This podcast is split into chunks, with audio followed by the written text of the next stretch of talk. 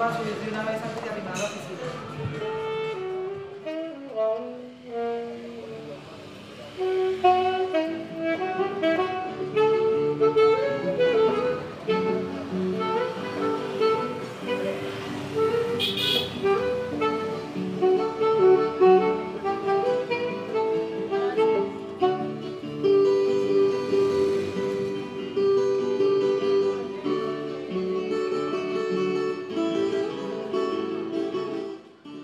The sounds of the streets, the music spread in the corners by great artists, slow down your steps to enjoy melodies amid the noise.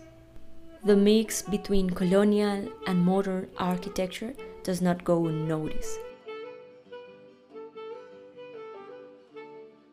While you walk through this area, you can find houses with important history, the cradle of great creators such as the poet Luis Carlos Gonzalez.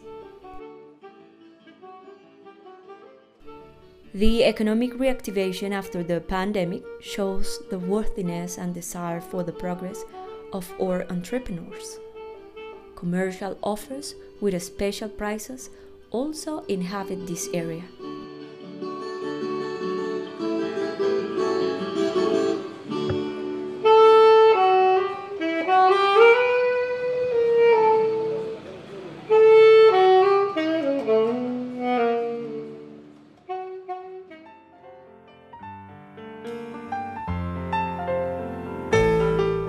Artistic expressions embodied on the walls, with graffiti and mosaics, are part of the landscape of this avenue.